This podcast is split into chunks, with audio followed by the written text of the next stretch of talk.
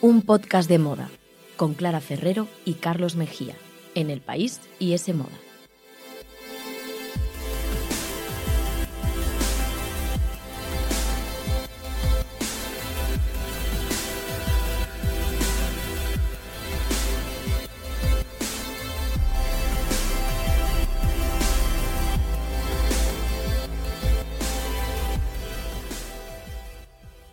Hola, ¿qué tal? Bienvenidos un programa más a un podcast de moda. El podcast que escuchas mientras haces cosas importantes o no, tú sabrás, aquí te queremos igual. Nos podéis escuchar, siempre os lo recordamos, en iTunes, en Google Podcast, la web de ese moda y también en los podcasts del país. Y debéis seguirnos en Instagram, arroba un podcast de moda y en Twitter también, arroba un podcast de moda.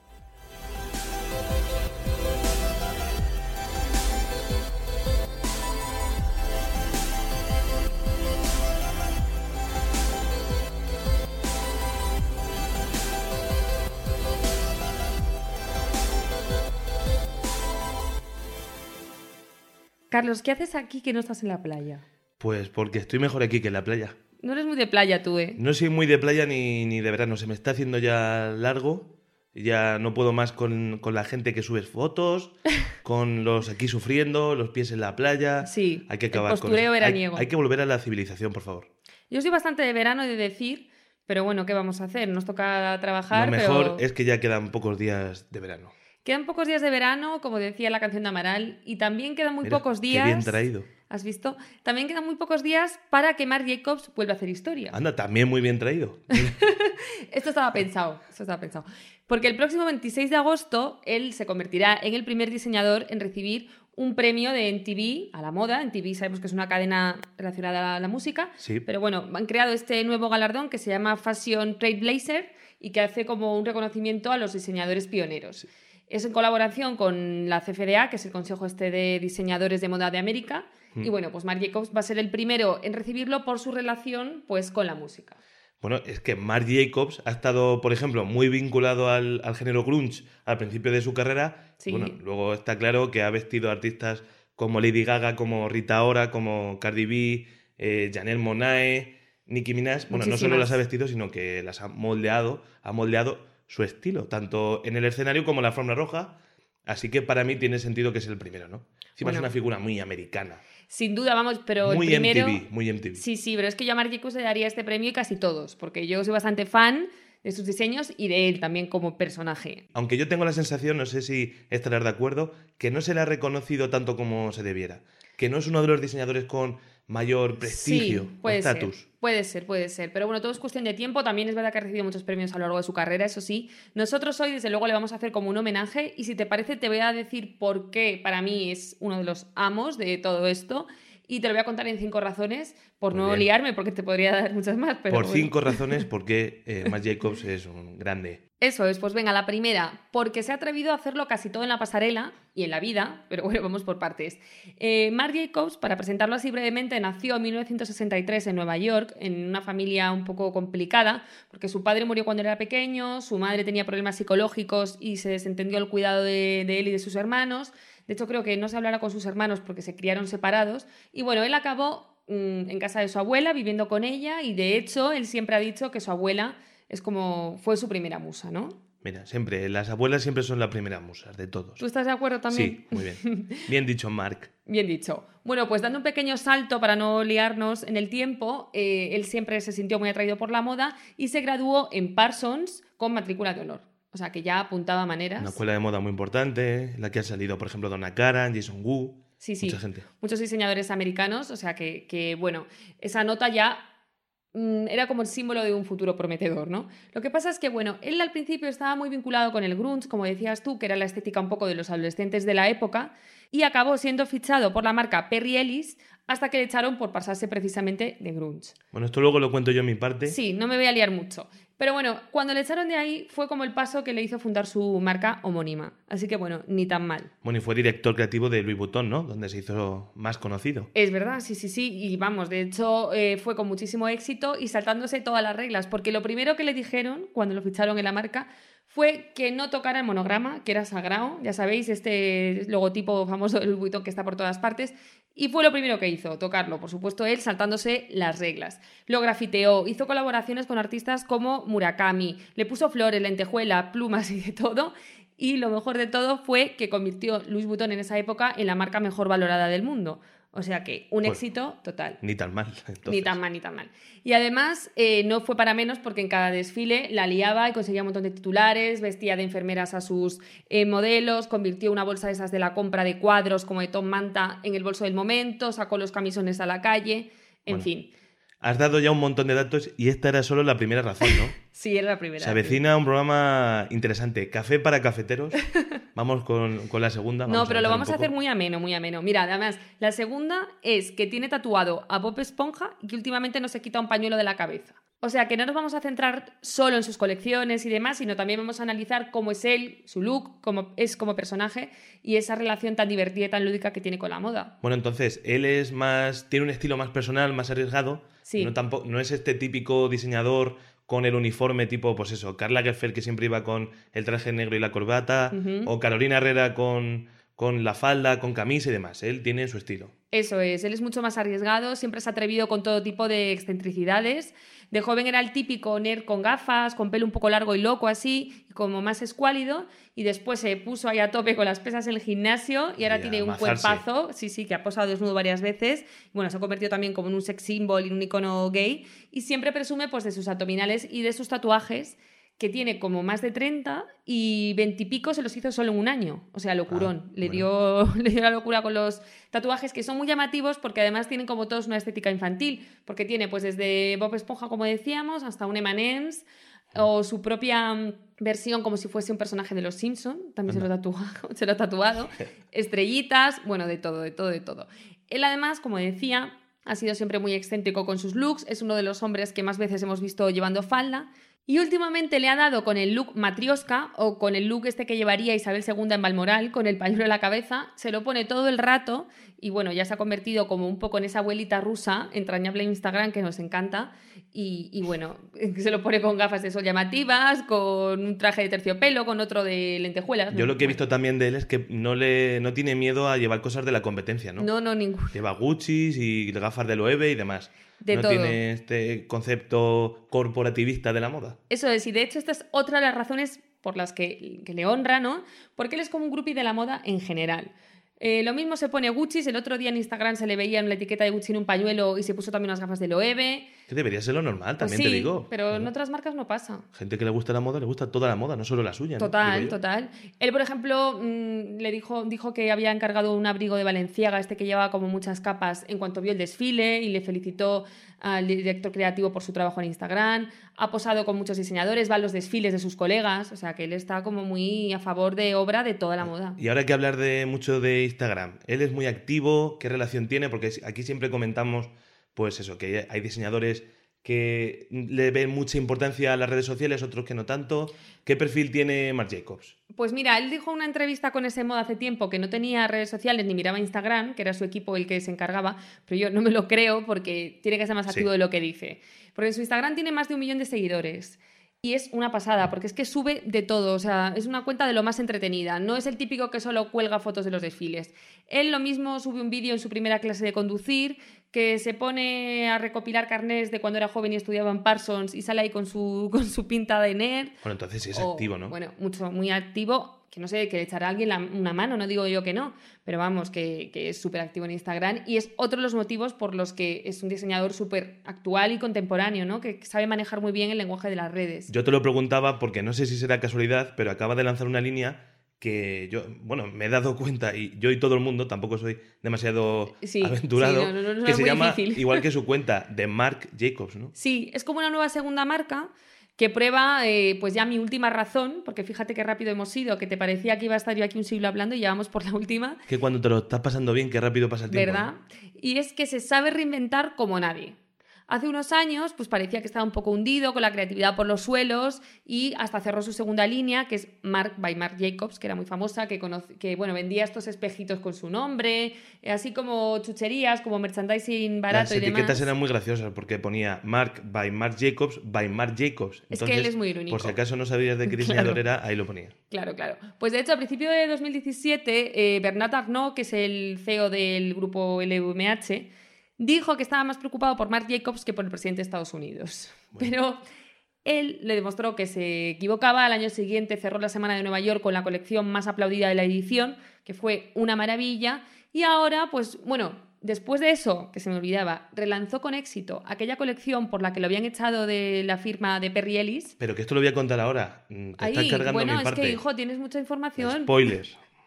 No, pero bueno, que la, Pasen esto. la relanzó con éxito y ahora pues acaba de, también de poner a la venta ya su nueva línea, que como decía, se llama igual que su Instagram, de Marc Jacobs. Y bueno, ahí va a haber mm, muchas cosas interesantes, colaboraciones con artistas como por ejemplo Sofía Coppola, que es su amiga. Eh, va a resucitar éxitos eh, de otras colecciones del pasado y se ha posicionado políticamente. Por ejemplo, ya ha vendido una, una sudadera para recaudar fondos y protestar contra la prohibición de abortar en nueve estados de, de Estados Unidos. O sea que también es comprometido, Marc. Pues entonces, eh, si además de ser un grande de la moda, también le hace la peineta a Trump y está comprometido socialmente, a mí me has convencido ya. Yo también soy fan de Marc Jacobs.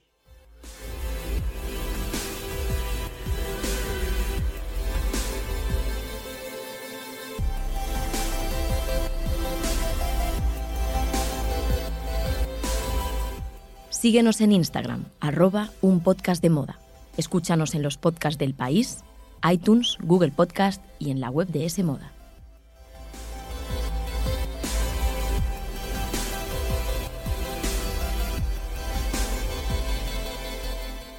Mira, no quiero que te lo tomes a mal, Clara, porque tu parte ha estado genial, pero hay una cosa que he echado de menos en tu lista de motivos para, para tenerle aprecio al amigo Mark. Ah, yo pensaba que me ibas a echar la bronca porque había hecho spoiler en alguna cosa que ibas a contar tú. has hecho, has hecho. Pero vaya por Dios, que es que ahora resulta que no he contado otra. A ver, ¿qué, qué es lo que me Lo falta? bueno es que yo estoy aquí en este programa desde hace ya muchos años para arrojar luz en general Sí. y, y particularmente en Marc Jacobs, porque también ha sido actor y no es una faceta que debamos pasar por alto. Mira, yo la verdad es que de esta faceta, como dices, conozco menos y seguro que la gente tampoco lo ubica, así que ilústranos, arroja luz. Voy, voy a ello. Pues mira, al igual que otros diseñadores como Tom Ford, por ejemplo, con mucho éxito, ha decidido probar suerte como director de cine. Ahí está la película, por ejemplo, de Un hombre soltero, Animales nocturnos. ¿Sí? Marc Jacobs eh, optó por ponerse delante de la cámara. Él siempre muy atrevido, sin miedo a nada. Pues mira, en 2013 estrenó la película Desconexión. No sé si te suena. Me suena, pero no la he visto, la Pues mira, verdad. no la ha visto mucha gente, no te preocupes. es una historia, pues algo así como historia cruzada, es una historia coral sobre la poca, la escasa conexión humana en el mundo interconectado. Vale. Es una especie de, de denuncia de la soledad de las personas en la era de Internet y, y de las redes sociales y pues eso, el efecto nocivo que tienen en, en la vida, en nuestro día a día. Vale, vale. Para que te hagas una idea, una especie de crash, lo que era crash para el racismo, pues eso Aquí intenta con las ser redes. con las redes desconexión. Jacobs interpretaba un papel que, vamos, le viene al pelo teniendo en cuenta su historial de excesos, le viene fenomenal. Era el capo de una web porno de internet que contrataba a modelos menores de edad, pues eso, para que se mostraran en las diferentes eh, webcams, en los diferentes chats. Madre mía, o sea, me sorprende un montón que se atreva con este tipo de papel, un diseñador, ¿no? Que siempre intenta ser más correctos o tal. Bueno, no siempre, ¿no? Pero es como muy arriesgado y más aún teniendo en cuenta que él fue pareja de un actor porno, de Harry Lewis. O sea que bueno, es solo un apunte que me ha venido a la cabeza, pero me llama la atención. Sí, pero es que él está muy bien en el papel, de verdad. Sí. Eh, no es un, bueno, no es un actor con experiencia, pero está bastante creíble. Yo recomiendo la película, ya, ya digo, Desconexión. Si, si alguien tiene la oportunidad de, de cazarla en alguna plataforma de streaming, que le eche un vistazo, aunque sea para poder criticar a gusto las dotes interpretativas de Marc Jacobs. Yo la voy a ver de verdad, eh, sin duda. Pero bueno, cuéntame un poco cómo llegó a este papel, quién se lo ofreció, porque yo no había leído así como que él estuviera deseando debutar en el mundo del cine ni nada así. Pues mira, extraordinariamente, él no acompañaba a ningún amigo a ningún casting. Eso esta- sí que es raro. en esta ocasión, pero fue también por casualidad. El director de la película, que se llama Henry Alex Rubin, tenía previsto que fuera otra persona el que hiciera el papel. Bueno, concretamente era el, el- el dueño de un club nocturno de Manhattan muy famoso que se llama The Box. Yo no lo conozco, no sé si tú, que has ido mucho por Nueva York. Pues no, no, no he tenido la suerte o la desgracia, no lo sé. Bueno, Pero ¿qué pasó? Que dos semanas antes el, el que estaba ya contratado para el papel se echó para atrás. Cuentan que fue porque a su mujer no le gustó el guion. Anda. Pero igual, debutar en el cine haciendo de capo del porno en Claro, internet es que por eso te digo no es que es como muy polémico el papel. Pero claro, a Jacobs ya hemos comentado que él no tiene cortapisas. Entonces el director pensó en él porque ya habían rodado un corto juntos. Eh. Jacobs hacía entonces un, cameo y él supo que iba a ser un muy buen actor. Comenta eh, este Rubin que tenía mm, Jacobs un humor muy ingenioso y que eso él sabía que, Que iba a ser funcionar. un gran actor. Y que también tiene un- una cualidad que la hemos comentado antes y es que está muy tatuado. Sí, Entonces decía el director que de lejos daba como miedo al ver así a Marc Jacobs que siempre lleva la cabeza muy rapada y lleno de no, pero tatuajes antes sí, sí, sí. y lleno de tatuajes y que luego te vas acercando y ves que esos tatuajes, como has dicho, son de Bob Esponja o de M&M's y que es un tipo súper entrañable. Total. Decía que, que en una escena, por ejemplo, en el que tiene que pegar a una periodista y gritarle, que fue muy difícil que lo hiciera convincente, porque es tan buen tipo que vamos, que no le salía de dentro agredir a nadie. Si es que él tiene pinta de majo, si es que eso hay que verle. Pero a mí me llama la atención porque dices que está bien, que lo hizo bastante Sí. correcto y demás para no ser actor, pero luego ya no le volvieron a llamar, ¿no? No, ¿Qué ah. pasó con su carrera cinematográfica? Pues mira, porque él no se quedó muy contento con la experiencia. Vaya por Dios. su promoción del filme fue un Sí. desastre. Yo soy el director de marketing de la película y digo, no vengas, no te llamo, no des más entrevistas, porque lo que dijo fue que era la primera y la última vez que iba a ser actor. Joder, madre mía, bueno. ¿Por qué? Porque se quejaba de tener que estar rodando en invierno a cero grados en la calle y, bueno, toda la madrugada repitiendo las mismas frases una y otra vez. Es que es muy dura la vida del actor. ¿Qué pasa? Que él, él mismo dijo que se emocionó mucho cuando se vio en el tráiler y demás, pero que no quiere ser actor y que no le vamos a volver a ver. Bueno, pues nada, ya está. Al menos que, que- que se esfuerce en la moda, que es lo que es su punto fuerte. Claro, es que él decía que, bueno, que es muy tediosa la vida de- del actor, porque hay, que, hay muchos parones entre toma y toma y demás.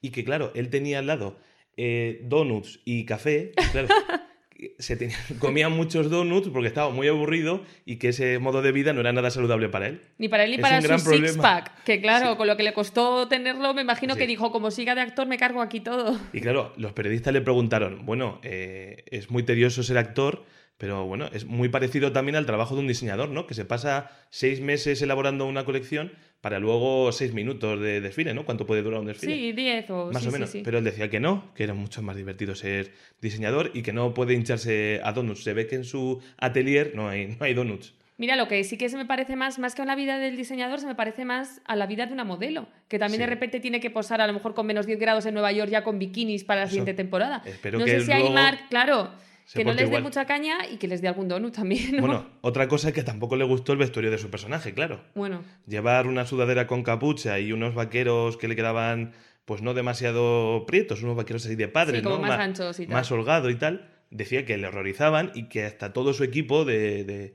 de confección, de Marc Jacobs, de su taller, se reían de él por las pintas que tenía. Pero claro, yo tampoco veo a un mafioso del porno vestir como suele ir vestido eh, Jacobs, ¿no? Con algo de su colección. igual sería revolucionario. Yo ahora me quiero imaginar que ese matón eh, capo del porno Ya, tal lleva un pañuelo a la cabeza en plan abuela rusa. Igual hacerlo un poco más realista, ¿no? La película es de 2013 y a lo Sí, mejor al sí, director le, le gustaba que la gente se creyera la se película. entiende, se entiende, se entiende la decisión. Conclusión. Lo siento, Clara, pero de momento no le vamos a ver más en la gran pantalla. Pues es una pena porque yo ahora que voy a ver esta película, pues como me guste, me gustaría ver alguna más de él. Pero bueno, lo que sí que me acuerdo yo también es que había hecho un camión en Zulander. Sí, y, y en Sense 8, que es la serie esta de Miguel Ángel Silvestre, de las Wachowskis, Sí, sí, de, sí. de Netflix, porque él es muy amigo de, de las Wachowski.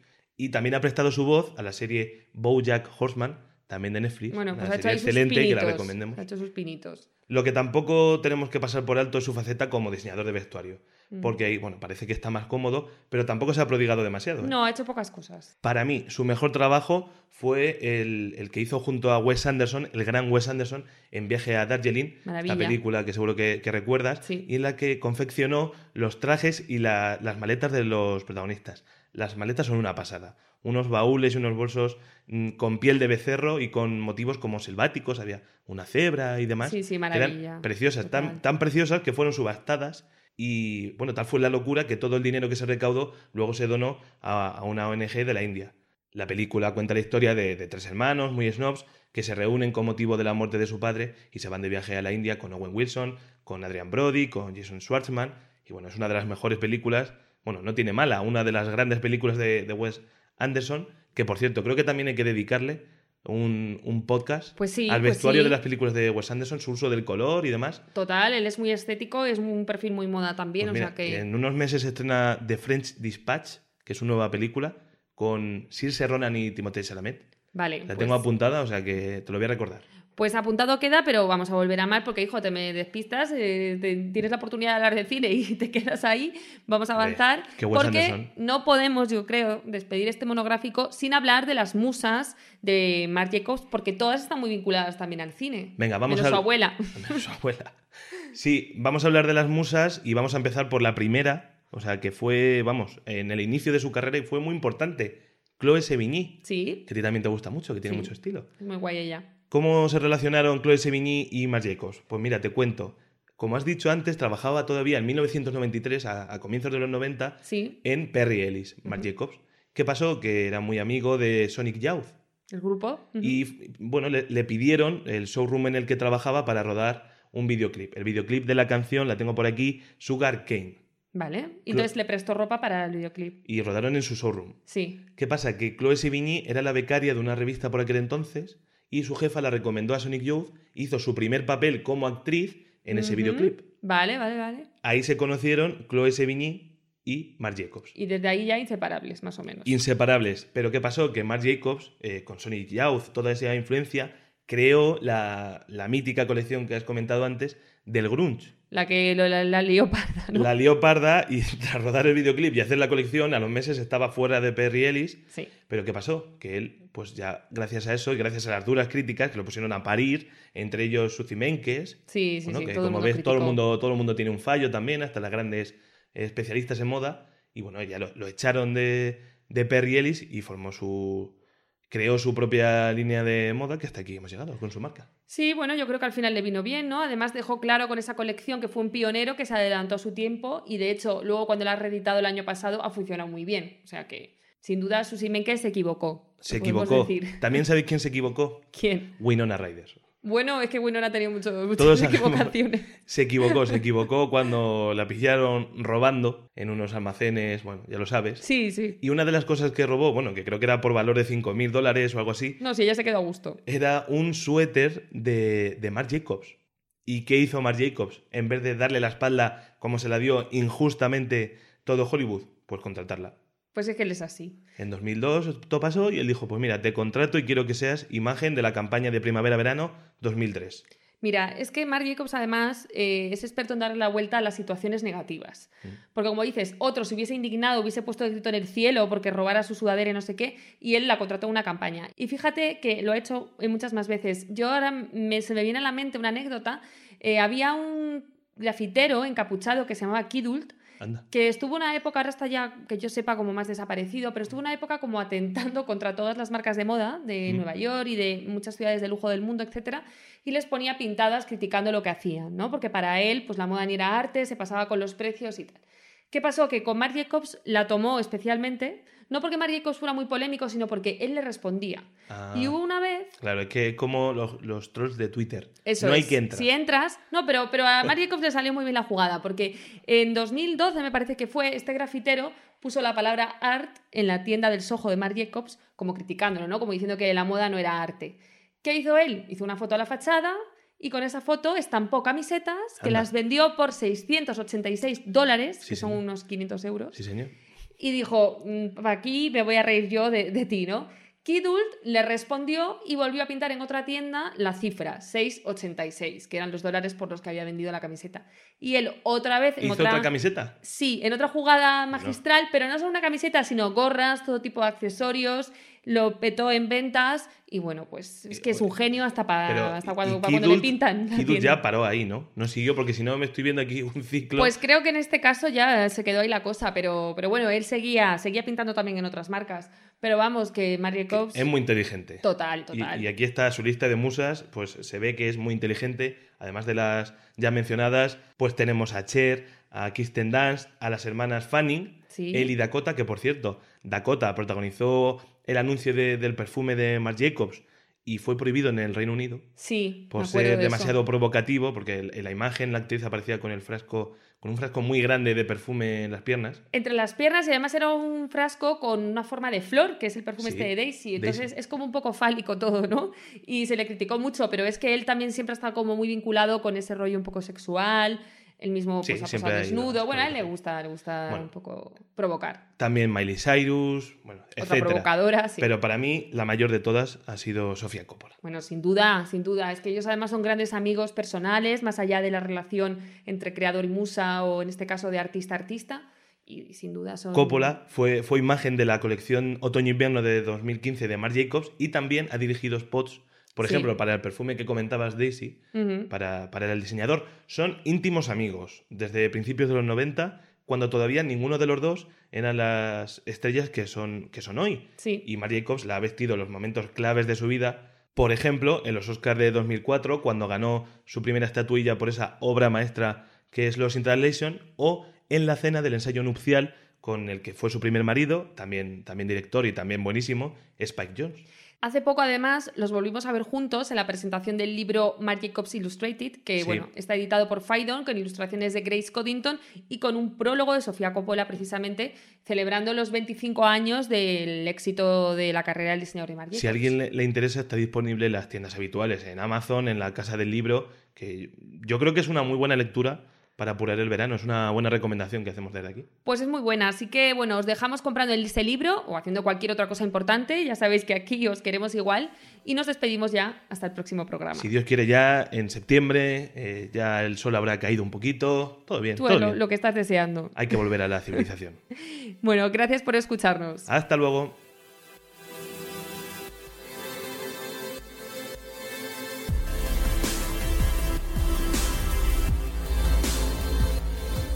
S Moda, el tercer sábado de cada mes gratis con el país.